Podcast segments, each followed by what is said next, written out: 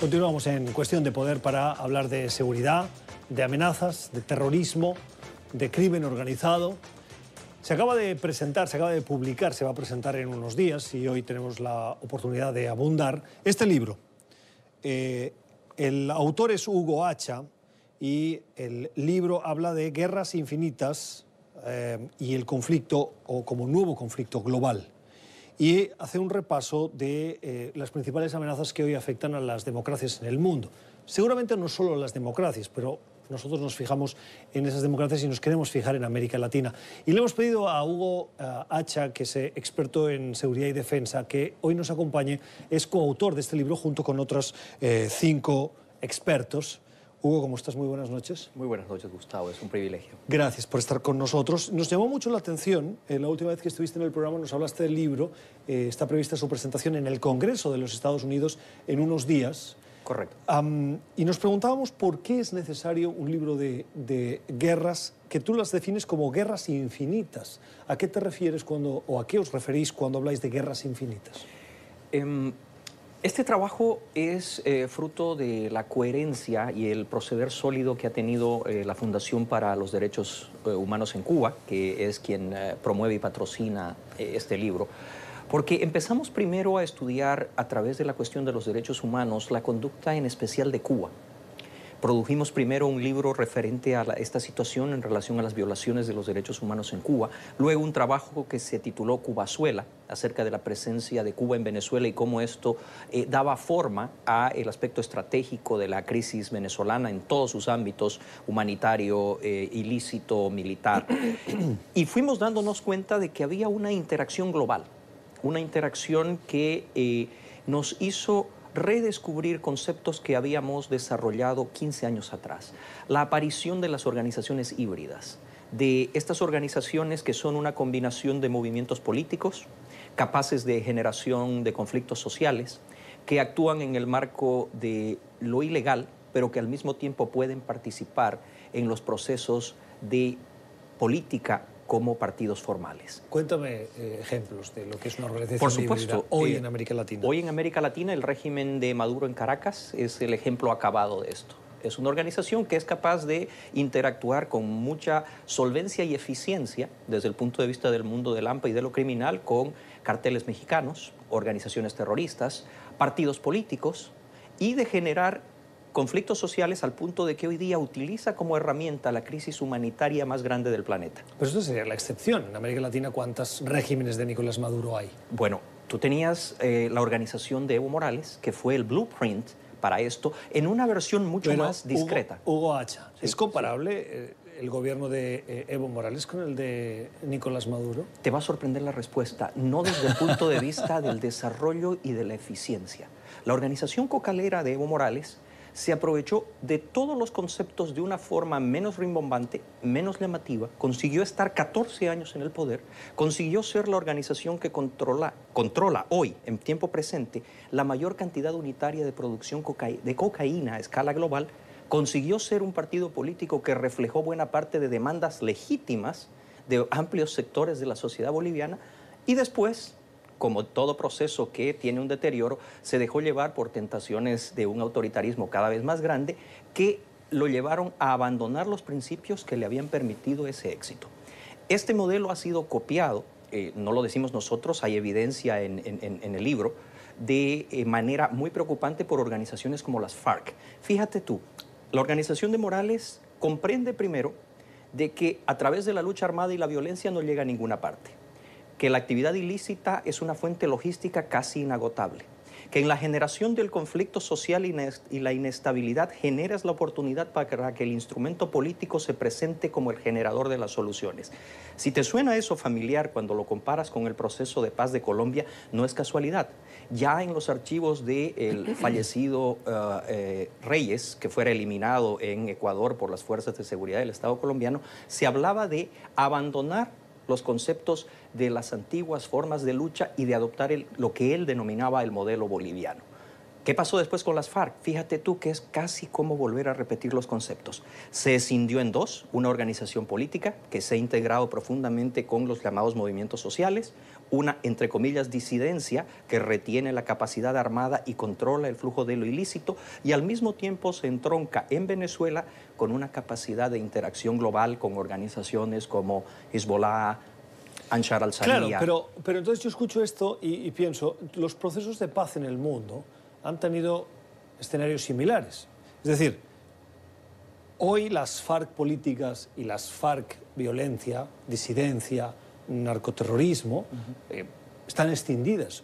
Tienen la- el mismo origen, pero hoy trabajan en ámbitos distintos y no parecería que se están ah, coordinando hasta el punto de que la disidencia ha amenazado a los que están en la FARC política, según reportábamos hace tan solo unos días. En el proceso de paz de Irlanda del Norte, el Sinn Féin era una organización terrorista y hoy es un partido político.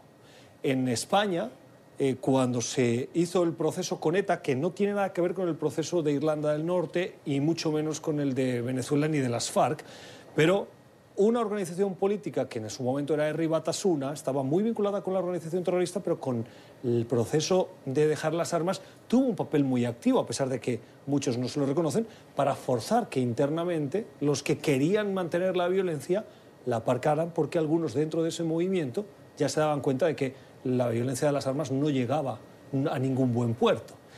Con esto intento refutar lo que me dices de eh, ponerlos a todos en el mismo saco. Cuando hay un conflicto, que se incorporen a la vida civil es algo que tendría que ser positivo.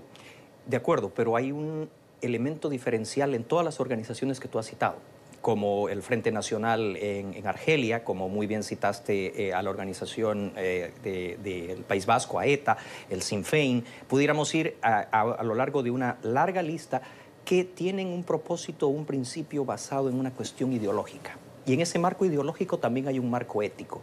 El problema de este tipo de organizaciones es que si tú comparas, para no caer nuevamente en la cuestión de Bolivia y hablar de que hay un cierto sesgo por mi origen, podemos hablar de las FARC. Legítimo también, Ah, por por, supuesto. supuesto, por supuesto, ampliamente legítimo. Pero eh, desde ese punto de vista, si tú comparas el manifiesto de Marquetalia, vale decir el eje central que permite el surgimiento de las FARC como una expresión de la demanda campesina de un país más justo, y tú comparas eso con el modelo que yo te estoy describiendo, el gran diferencial es que, aunque en alguna ocasión el IRA, el propio ETA, en alguna oportunidad el Frente Nacional en Argelia, en alguna oportunidad la propia guerrilla castrista en la Sierra Maestra hubiera alcanzado a actuar con algún nivel de actividad ilegal para lograr un nivel de financiamiento, siempre lo vieron como algo oportunista, eventual y que servía a un fin más elevado. El problema es que hoy día esa ecuación se ha perdido.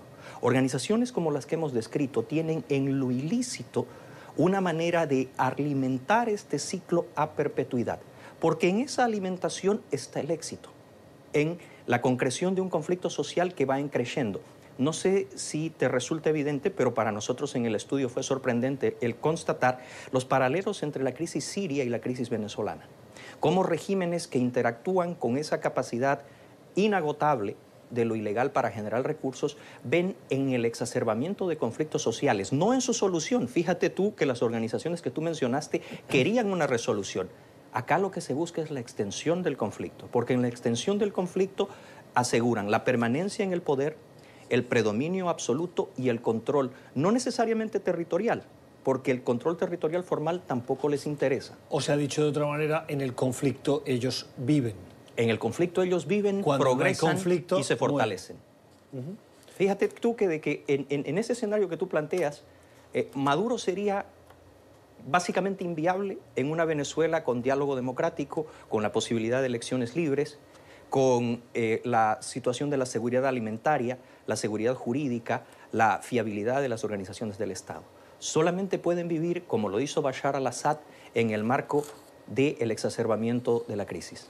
Eso es lo que eh, ustedes en el libro llaman guerra infinita, porque mantienen el conflicto Ese es, ¿A uno, perpetuidad? ese es uno de los elementos centrales de lo que nosotros llamamos guerra infinita. Y uno de los problemas que también hemos identificado en el libro es que las democracias occidentales, y tú lo dijiste muy bien en, en la introducción, es uno de nuestros ejes de preocupación. No están preparadas para lidiar con este fenómeno porque primero, A diferencia de otras estrategias del pasado en la historia de la civilización occidental, oriental o en cualquier punto del globo, no se pueden adaptar al modelo de Estado y sociedad que tenemos en Occidente, porque implica la vulneración de principios elementales de legalidad, de convivencia, de separación de poderes, de respeto al otro. Sin embargo, estados que no tienen estas restricciones como Rusia o China, lo han adoptado, lo han adaptado y lo han hecho parte de su arsenal de posibilidades estratégicas y eso también es preocupante. ¿Cómo ha evolucionado hoy eh, el terrorismo respecto de los años 60 o 70? Un terrorismo eh, que siempre veíamos con el coche bomba, la pistola, el individuo objetivo dentro de la sociedad civil y eh, el fin último de crear terror social. Tomemos como ejemplo hechos, eventos y organizaciones puntuales. Eh, ¿Por qué Estados Unidos decide eliminar a Qasem Soleimani?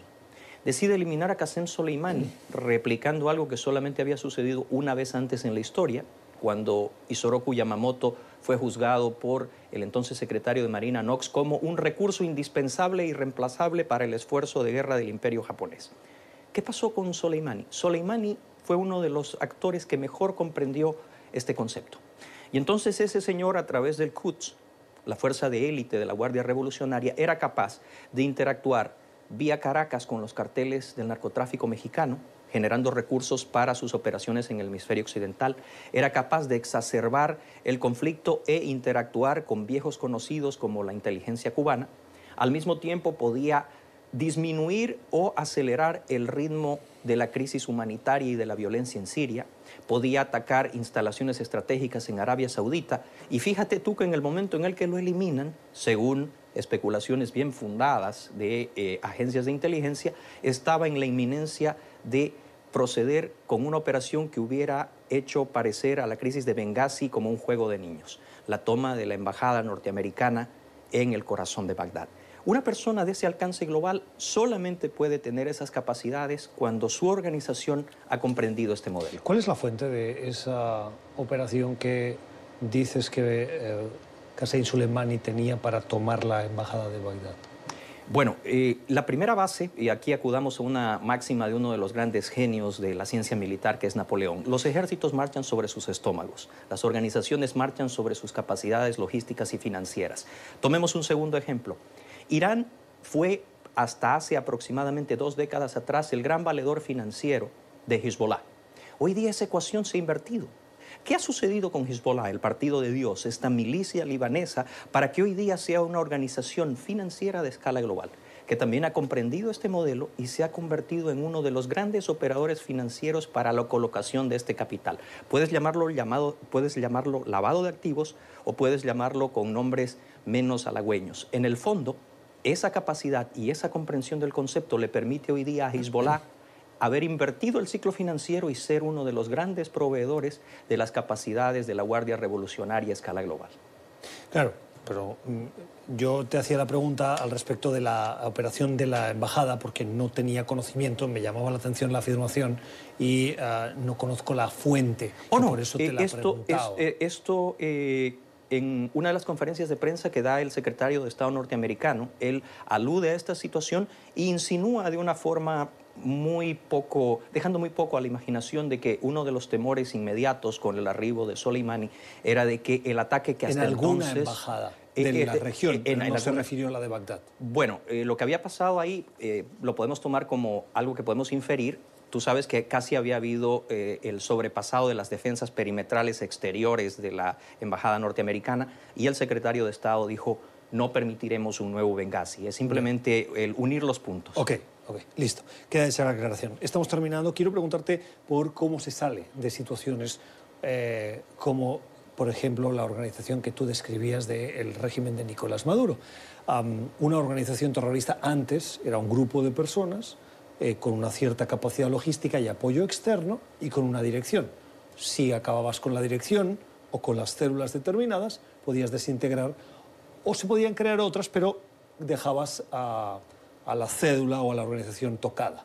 Hoy muchos dicen que si Maduro ya no estuviera, la situación en Venezuela cambiaría muy poco o se recrudecería, porque él no es quien manda, sino que hay toda una estructura, una organización criminal y militar que sustenta todo ese régimen. ¿Cómo se sale de situaciones como estas? Fíjate que a lo largo de esta entrevista yo siempre he usado el término la organización de o la estructura de, eh, y eso refuerza tu concepto. Cae Soleimani no significa el final de las capacidades adquiridas por el Quds o la Guardia Revolucionaria. Evo Morales es desplazado del poder como presidente formal de los cocaleros de Bolivia, pero sigue siendo el jefe de una organización capaz y peligrosa. La única manera está en que Occidente entienda que debe usar todas las capacidades a su alcance. Primero, identificando y llamando por su nombre estas organizaciones. Segundo, impidiendo el desplazamiento de sus medios financieros. Y finalmente, entendiendo que el uso decisivo de fuerza militar debe ser una posibilidad real de manera que la capacidad disuasiva no se pierda. Es Hugo Hacha, es eh, analista geopolítico y experto en cuestiones de seguridad y defensa. Acaba de publicar junto con otros cinco autores este libro, Guerras Infinitas, las caras del nuevo conflicto global que hoy nos adelanta cuando a pocos días estamos de su presentación aquí en Washington. Hugo, gracias y felicitaciones por el libro. Muchas gracias a ustedes y estamos a la orden. Esta entrevista la pueden volver a escuchar en nuestro podcast, en Apple y en Spotify. Y también háganos llegar sus comentarios a la cuenta de Twitter en cuestión Poder NTN24.